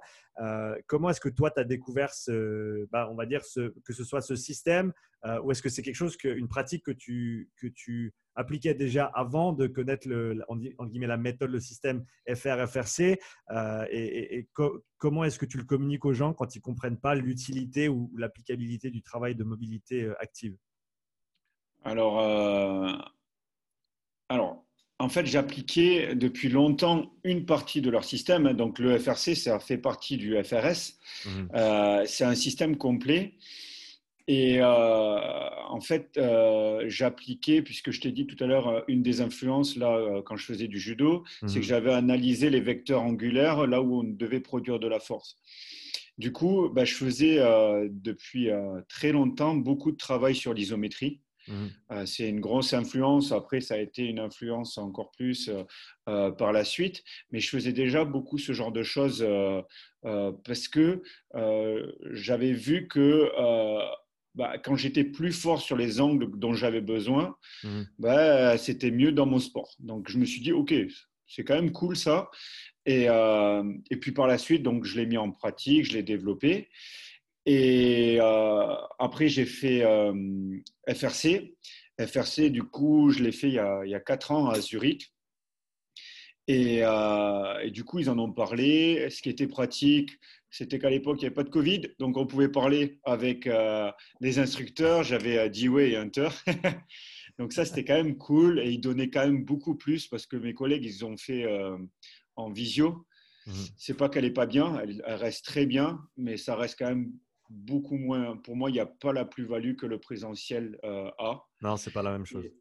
non, ah, alors euh, ils ont fait comme ils ont pu. Je pense que le présentiel vont repartir euh, quand mm. ils pourront, mais le présentiel, c'est-à-dire qu'en fait, on avait les formateurs pour nous de, 8h à 19h le soir, alors que ça finissait à 17h30, 18h, mm. et ils restaient, on pouvait discuter, c'était vraiment formidable. Et, et l'avantage du coup du FRC, ça va être de développer euh, de l'amplitude dans les secteurs dont finalement on a le choix. Soit on développe de la raideur, du coup on va apprendre d'abord au corps à modifier la longueur de son tissu passivement et pour que derrière on a gagné 10-15 degrés, on apprenne à le contrôler. Soit à l'inverse, vous êtes une personne hyperlaxe, vous avez des amplitudes de malade, Seulement, en actif, vous avez, il vous manque 40 degrés d'actif sur vos amplitudes. Là, ça veut dire 40 degrés d'inconnu pour votre cerveau. Et du coup, bah, l'objectif, ça va être d'apprendre à aller chercher ces amplitudes-là. Et d'ailleurs, au, ballet à Sydney, mhm. euh, ils ne font plus du tout de travail de souplesse. Ils font uniquement du travail actif. Une fois qu'ils ont, euh, comme ils le font depuis tout petit, bah, finalement, ils n'ont pas besoin de tirer fort. Il y a moins de lésions et c'est beaucoup plus simple pour euh, garder les articulations centrées. Et ils sont capables de produire justement de la force dans de très, très grandes amplitudes. Et la dernière chose qui est à mon sens aussi importante, c'est le travail excentrique sur grande amplitude. Mhm parce qu'on a cet aspect aussi euh, modification tissulaire sous, euh, sous force, si tu veux. Mmh. Et euh, ça permet d'avoir, de créer des lignes de force un petit peu plus résilientes des tissus, de la capsule, de l'aspect musculaire, dans des amplitudes qui peuvent être potentiellement dangereuses. Et comme ça, le corps, il est plus ou moins préparé à certaines choses. Je pense que tu as fait un très très bon résumé de, de l'idée de l'approche du système. Est-ce qu'il y a des peut-être des sports que tu vois que tu, où tu penses qu'il pourrait y avoir un bénéfice monstre à utiliser ces systèmes-là, mais qui pour l'instant sont soit réticents à l'idée, soit qu'ils n'ont qu'ils ont, ils ont simplement pas pensé à, aborder ce côté-là des choses? C'est simple, vous faites un, un, sport de combat, faites du FRC. Surtout du sport appréhension. Euh, vous faites de la gym, il faut faire du FRC. Vous faites de la danse, il faut faire du FRC. Ça améliore votre contrôle moteur, en fait. Mhm. Euh, c'est ouais, ouais, ouais. Euh, sport de combat, de la danse, de la gym, là où on a besoin d'avoir quand même des amplitudes assez importantes, où on peut finalement être à même, vous avez en judo, vous avez le bras ici, si vous n'êtes pas capable de l'amener et que vous êtes que là, ça va être compliqué parce que quand le partenaire il va vous l'amener derrière, à un moment donné, bah, soit vous allez tourner et vous faire immobiliser, soit vous allez vous faire péter le coude ou l'épaule. Donc, bah, vous choisissez, soit vous devenez fort, soit vous perdez. Et euh, c'est un peu ça. Donc, euh, soit vous apprenez, ça peut être bien aussi, à ne pas prendre de, de clé de bras. Mais euh, ça a un gros gain, je pense, dans ces sports-là. Mm. La euh, javelot aussi, enfin mm. tous les sports de lancer, parce que pour apprendre déjà le contrôle segmentaire gléno-huméral, scapulaire, thoracique, c'est hyper important. Là où il y a des sauts, ben, vous allez devoir avoir à gérer aussi vos hanches. Donc ça, c'est, je pense, assez assez intéressant. Et moi, ce que je fais, en fait, euh, je combine énormément FRC euh, par ProFTS. Mmh. Euh, en fait, je suis certifié ProFTS spécialiste. Il existe deux, deux, formats, traîneur et spécialiste. Et dans spécialiste, en fait, c'est quoi l'idée? C'est de l'activation musculaire et la compréhension de la biomécanique du corps sur des chaînes musculaires, si tu veux. Mmh. Et euh, on apprend que, et en fait c'est en train d'être prouvé depuis globalement 2014-2015, il y a de plus en plus d'études qui sortent. Les, bodybuilders le faisaient euh, empiriquement, mais on peut sélectionner un faisceau musculaire par rapport aux autres. En gros, ce que j'arrête pas de répéter, c'est combien ça s'active par rapport aux voisins.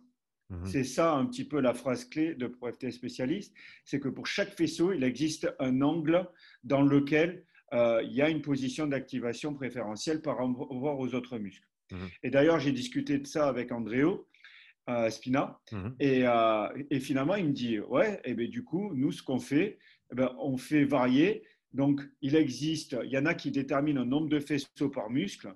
Andréo, c'est simple, il fait encore différent. Et c'est la tendance que j'ai tendance à, que j'ai, que j'ai à faire. C'est OK, ben en fait, il va faire varier angle par angle, degré par degré. Comme ça, tu as tes lignes de tension qui se font degré par degré et tu mmh. as quelque chose qui devient de plus en plus euh, résilient. Et après, tu peux l'adapter avec ton analyse vidéo de ton activité sportive. Et, euh, et justement, moi, je combine ces deux outils.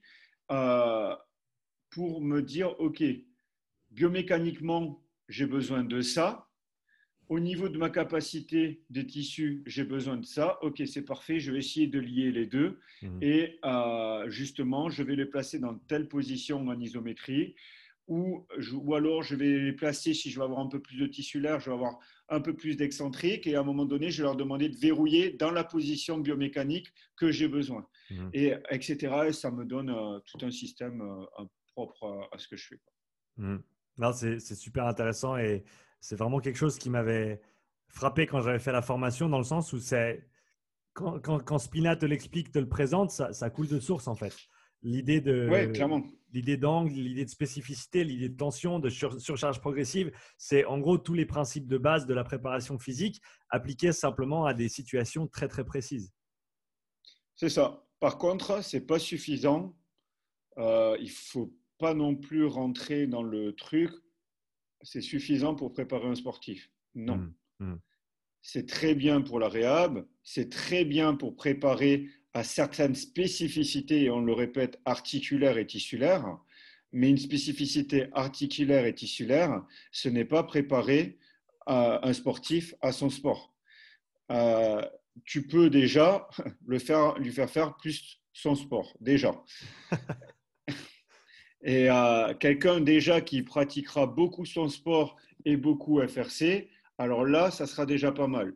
Et après, tu lui, rajoutes de la préparation physique, euh, que ça soit intégré ou dissocié, peu importe, en fonction des besoins. Et là, tu as quelque chose quand même qui, est, euh, qui commence à être très solide. Quoi qui, commence à être pas mal. Fred, j'ai encore deux questions pour toi. Je pense qu'on pourrait parler tout l'après-midi, mais on a, on a tous les deux des emplois du temps chargés, et donc ça sera certainement l'occasion de refaire ça euh, dans, les, dans, les, dans les mois qui viennent. Comment, comment est-ce que tu apprends? Euh, Bonne question. Euh, beaucoup empiriquement. J'essaye beaucoup, beaucoup de choses pour moi. Alors, c'est un, c'est un gros inconvénient. Parfois, c'est le crash test. Parfois, ça ne pardonne pas. Et surtout que je suis euh, quelqu'un de. Pour ceux qui me connaissent un peu, je suis un peu foufou dans ma tête parfois. Euh, du coup, je monte très, très vite. Alors, euh, parfois, c'est un peu fait ce que je dis, mais pas tout le temps ce que je fais. Je monte très, très vite assez haut les contraintes parce que j'aime bien voir assez rapidement ce que ça fait. Et euh, alors, c'est pas forcément bien, mais ça me donne beaucoup d'infos euh, sur ce qu'il faut pas faire parfois aussi. Mmh. Donc, c'est en partie comme ça empiriquement que je fais. Je lis énormément de choses, euh, que ça soit Google Scholar, PubMed. D'ailleurs, ça fait chier en ce moment. Il y a Science Hub qui s'est fait un peu choper par les autorités, donc c'est un mmh. peu compliqué d'avoir accès. On a accès à certains journaux, mais c'est pas tout le temps le cas. Mmh. Et euh, après, tout simplement, euh, je continue à me former euh, continuellement, que ce soit sur du e-learning, que ce soit en formation présentielle. Et aussi, il y a un truc, et je tiens aussi, et toi, je te comprends dedans, les podcasts, enfin, les interactions humaines, ça permet d'énormément grandir et moi, je tenais justement à te remercier. C'est pas parce que je le fais là, mais ça pourrait peut être en privé, mais j'en ai encore parlé avec mon collègue. C'est super ce que tu fais. Merci. Et euh, c'est d'une très grande qualité. Et ce qu'il faut pas oublier, euh, c'est gratuit. Et euh, avoir de la qualité gratuite, c'est pas c'est pas courant. Et les gens parfois ils l'ont pas assez à l'esprit, mais euh, il faut le mettre aussi en évidence quand, quand c'est bien fait. Et du coup, euh, voilà. Donc tout ça, ça permet justement d'apprendre. Et il y a un truc, et ça, je fais chier tout le monde, il faut s'entraîner. à un moment donné, il faut se sortir les doigts du cul et aller, euh, et aller travailler, aller tester, aller expérimenter, se fixer des objectifs.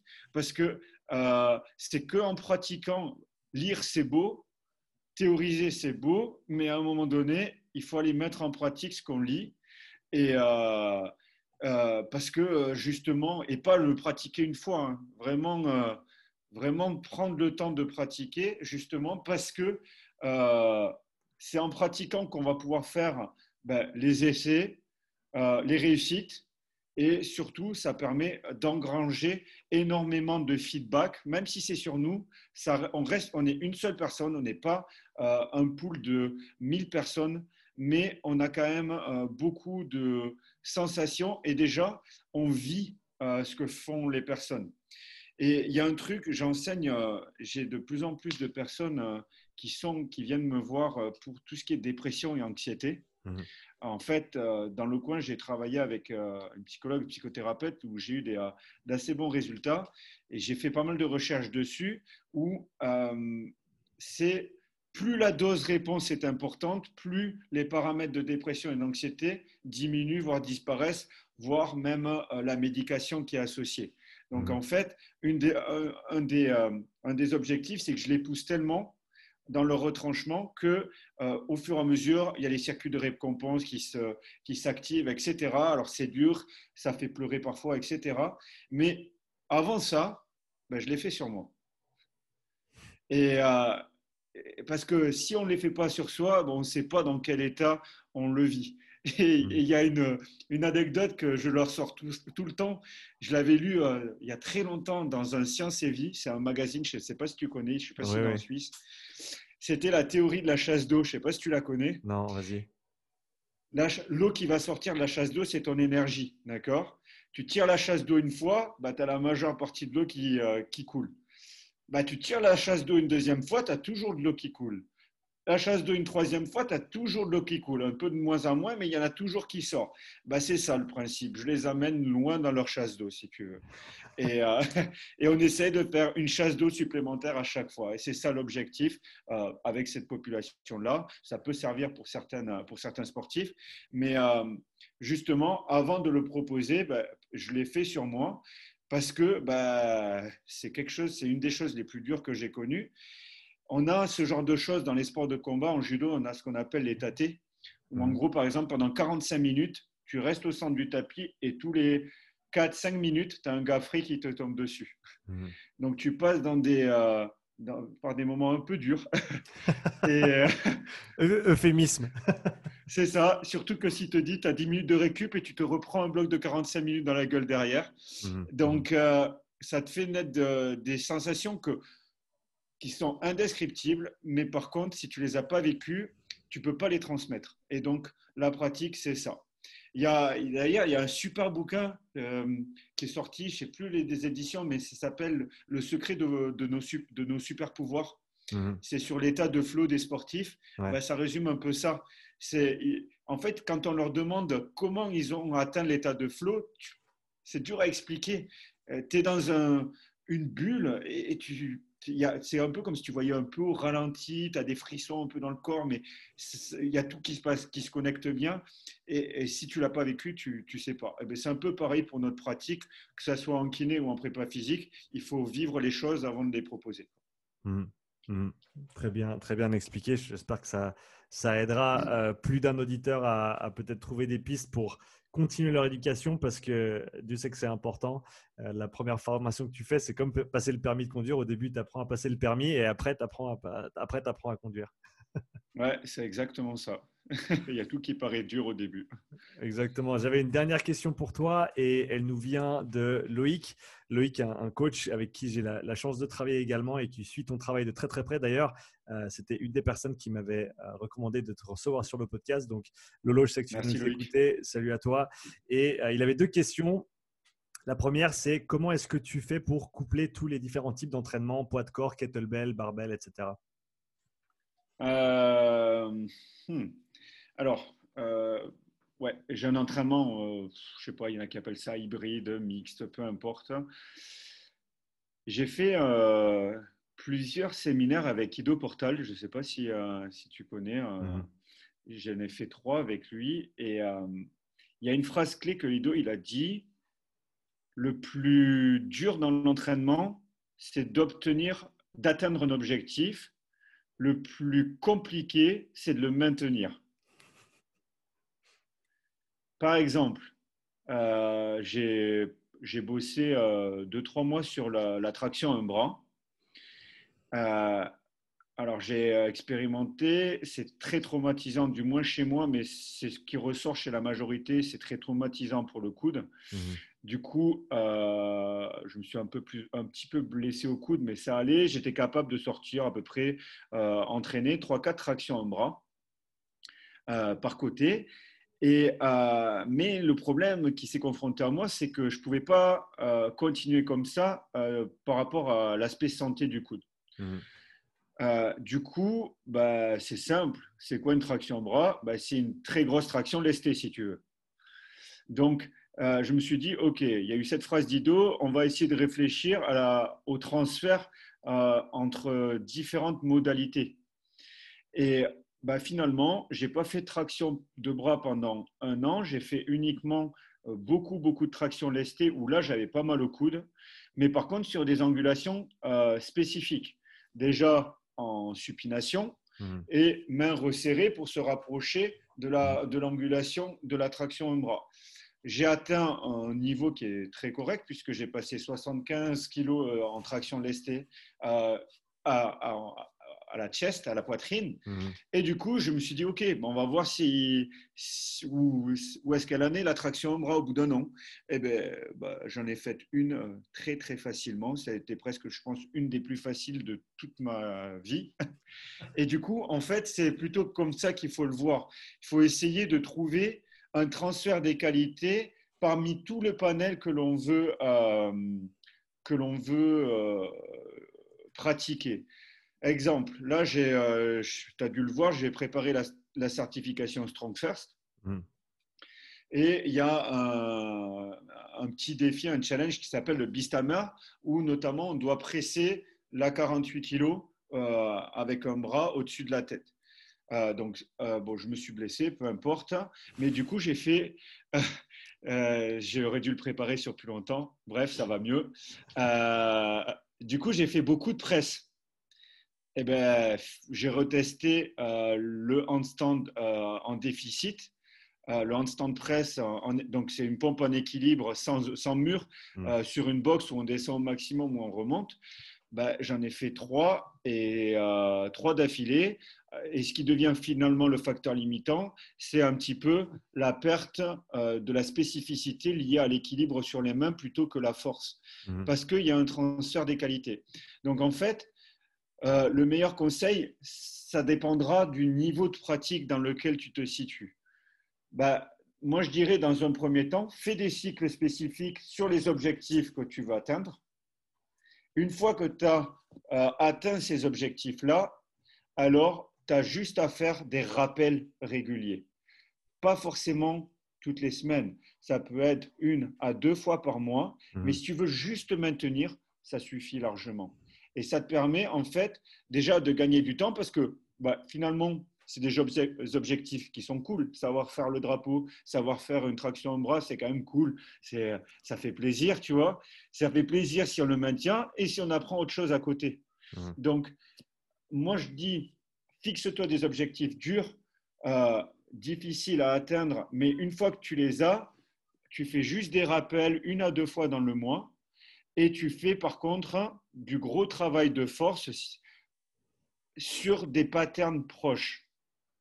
Et comme ça, ça te permet de maintenir tes acquis sur le long terme et en parallèle, bah, ça te permet d'apprendre euh, d'autres qualités euh, physiques. Donc je pense que c'est euh, l'un des meilleurs moyens pour, pour progresser et perdurer. Deuxième partie de la question de Loïc. Est-ce que tu t'entraînes selon l'humeur du jour ou est-ce que tu as une euh, planif qui est bien structurée toute, toute la semaine? Euh, Si on prend les cinq dernières années, on va dire euh, selon l'humeur, même si j'ai fait. Tu as, bien sûr, hein, j'ai pas fait, j'ai pas atteint la traction un bras ou les pompes en équilibre comme ça. Après, on a chacun notre background. Je me suis entraîné 4 heures par jour pendant X années, forcément, ça laisse des traces sur nos niveaux de force, etc. Donc, euh, c'est sûr que je viens pas, j'ai pas commencé le sport du jour au lendemain. J'ai eu un truc et c'est sous-estimé. J'ai eu la chance de grandir et je remercie mes parents pour ça. Euh, j'ai euh, mon grand-père qui est, qui est décédé depuis. on avait des vignes. Du coup, maintenant, c'est venu des champs. Mon premier voisin est à un kilomètre de chez moi. Et j'ai plusieurs hectares autour de la, autour de la maison. alors, on n'est pas une famille aisée, c'est juste que j'ai eu la chance d'avoir ça par rapport à, mes grands-parents. Et, et, du coup, bah, moi, j'ai pas grandi, j'ai jamais eu de console. J'ai eu, euh, je crois, mon premier ordinateur, je l'ai eu à 13-14 ans. Mmh. Et, euh, et, en gros, euh, ben, j'étais, j'étais toujours dehors, à sauter les fossés, à grimper dans les arbres. j'avais une grange où j'avais, je, en fait, je montais à la corde sans les pieds depuis l'âge de 5 ans. Enfin, mmh. tu, tu, c'est, et forcément, ça, ça laisse des traces, comme je dis aussi pour plus tard. Et donc, euh, si vous avez des enfants, enlevez-les de vos consoles. D'accord? Il faut les mettre dehors et il euh, faut qu'ils expérimentent. Euh, toujours sécuritairement, bien sûr, mais la sécurité, ça reste un, gros mot. C'est, ils peuvent se faire mal si ça reste mal contrôlé. Voilà, c'est, ils se soignent et puis voilà. Et, et ça, ça fait partie intégrante de ma vie. Et, et les gens qui me connaissent, parfois, ils me disent que je suis tout le temps singe, mais c'est parce que ça fait partie de moi. Et, euh, et ça, c'est ce qui fait aussi que euh, j'ai pu faire un peu au feeling.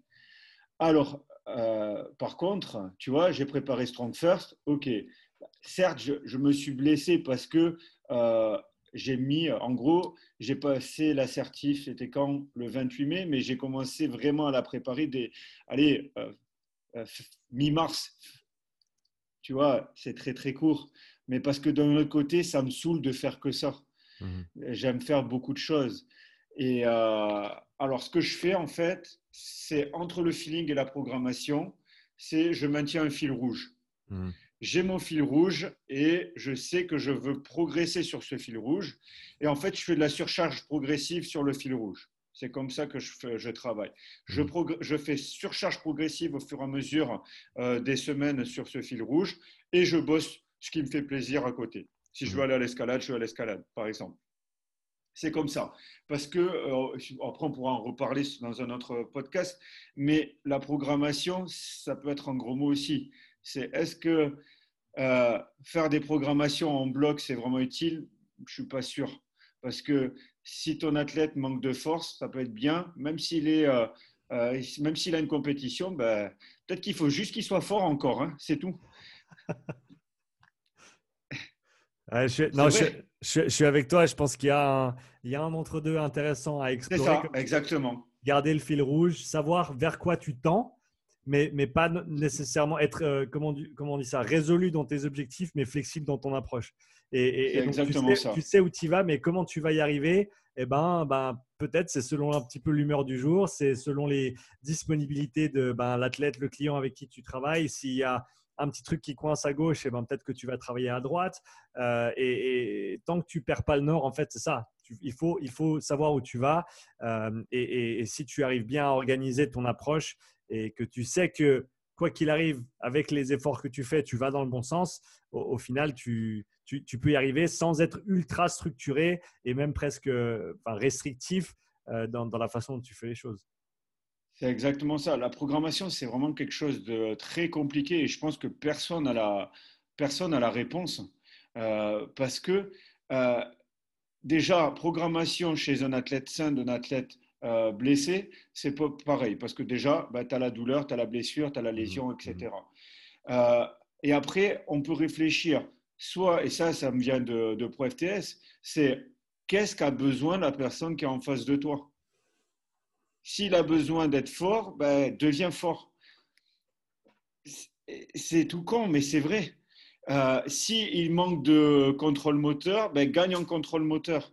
Mmh. Et, euh, mais d'un autre côté, moi, je bosse avec, par exemple, une grosse population euh, avec qui je bosse en distance, c'est des crossfitters notamment.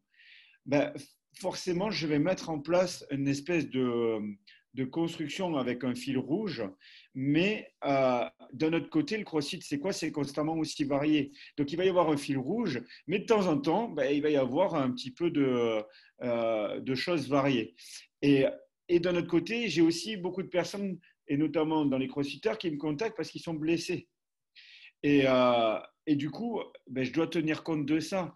Et dans la programmation, ben, il y a la symptomatique aussi chez mmh. moi qui rentre en jeu. Donc, que tu bosses avec des, euh, quand tu bosses avec des athlètes sains, ben, tout dépend aussi de comment l'athlète se connaît. Est-ce qu'il est novice? Est-ce qu'il est intermédiaire? Est-ce qu'il a un niveau avancé? Et quels sont ses enjeux? Tu ne parles pas quelqu'un qui fait les championnats du monde avec quelqu'un qui veut rester juste en forme. C'est mmh. pas, c'est pas. Et, euh, et, et, pour encore plus euh, prendre un peu plus aux extrêmes en kiné, tu as un patient. C'est un sédentaire qui reste assis toute la journée. Tu as voulu faire le meilleur bilan possible. Tu as juste à lui sortir les doigts du cul et à le faire décoller ses fesses du canapé. Il ira forcément mieux. Et pourtant, on n'a pas besoin de faire des choses pointues. Mais par mmh. contre, plus le niveau augmente, ben, plus il faut avoir un bilan précis et plus il faut avoir les compétences pour répondre à ce bilan précis. Tout dépend là où on se situe. Fred, c'était un énorme plaisir d'échanger avec toi de vive voix pour euh, la première fois ici sur le podcast. Pour ceux qui souhaitent en apprendre un petit peu plus sur toi, où est-ce qu'on peut te retrouver? Euh, Essentiellement sur. Euh, alors, j'ai une page Instagram, c'est celle que j'alimente le plus, Fred Kos, et ça sera sous Real Physio. Et sinon, il y a ma page Facebook également au même nom. À savoir que la page Facebook, ça me saoule de plus en plus. donc, je, vais de plus en plus sur Instagram pour le moment. Voilà. Super. sinon, bah par mail, euh, Sean, il pourra mettre le mail aussi. Ouais, avec, grand plaisir. Donc, vous l'avez compris, allez suivre Fred sur Instagram. Euh, en tout cas, grand merci à toi à nouveau, Fred, d'être venu sur le podcast aujourd'hui. Ben, merci encore à toi. C'était euh, un très gros plaisir de te rencontrer et d'avoir échangé avec toi. Partagé et bon week-end à toi. Merci. Bon week-end aussi. Bon week-end à vous tous. Ciao.